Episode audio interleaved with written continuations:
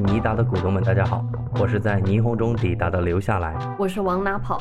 今天大家真的成股东了，大家都花钱入股了，可以在评论区说话硬气一点了。啊，虽然大家平时留言也蛮不客气的，哎，可别这么说啊。其实咱们的评论区已经够友好了啊。对对对，刚刚是开玩笑的哈。嗯，我们今天给大家带来的呢是复仇三部曲，顾名思义就是三个关于复仇的案件。哎，而且三个案件都是跨越了几十年的时间维度，其中的过程是很曲折离奇的。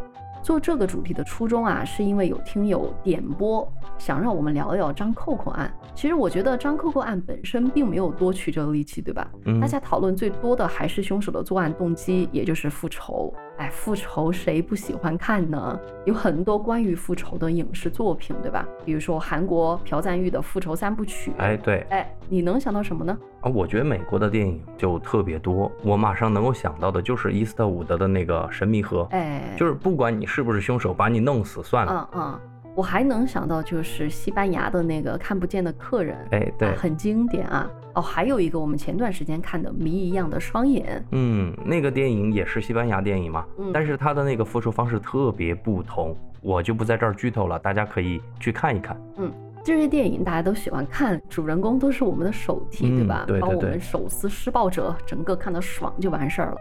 但是我们今天想讲点现实的，就是在生活中真的有人去复仇吗？然后复仇的结局会圆满吗？那我们就开始今天的案件分享。我来给大家讲第一个案件吧，也就是咱们听友点播的张扣扣案。因为说到复仇这个案件是绕不开的，它是属于比较社会派的案件啊。嗯，因为这个事儿呢，大家对复仇这个话题在那段时间网上也是讨论的热火朝天的。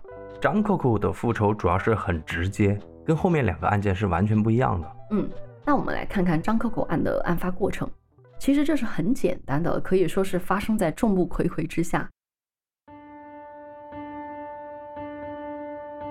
时间呢是二零一八年二月十五号，大家一看这个日子也知道那天是特别特殊的，但是不是跟情人节相关哈？嗯，那一年啊，这一天是大年三十儿。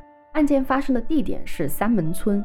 三门村是陕西省汉中市一个非常普通的小山村。我不知道你有没有这个感觉啊？我觉得现在农村的年味儿比城市浓。肯定的。嗯，三门村就尤其如此。村里是很好的保留了传统过年的那一套流程的。在大年三十这天呢，一家人就会聚在一起，然后有一个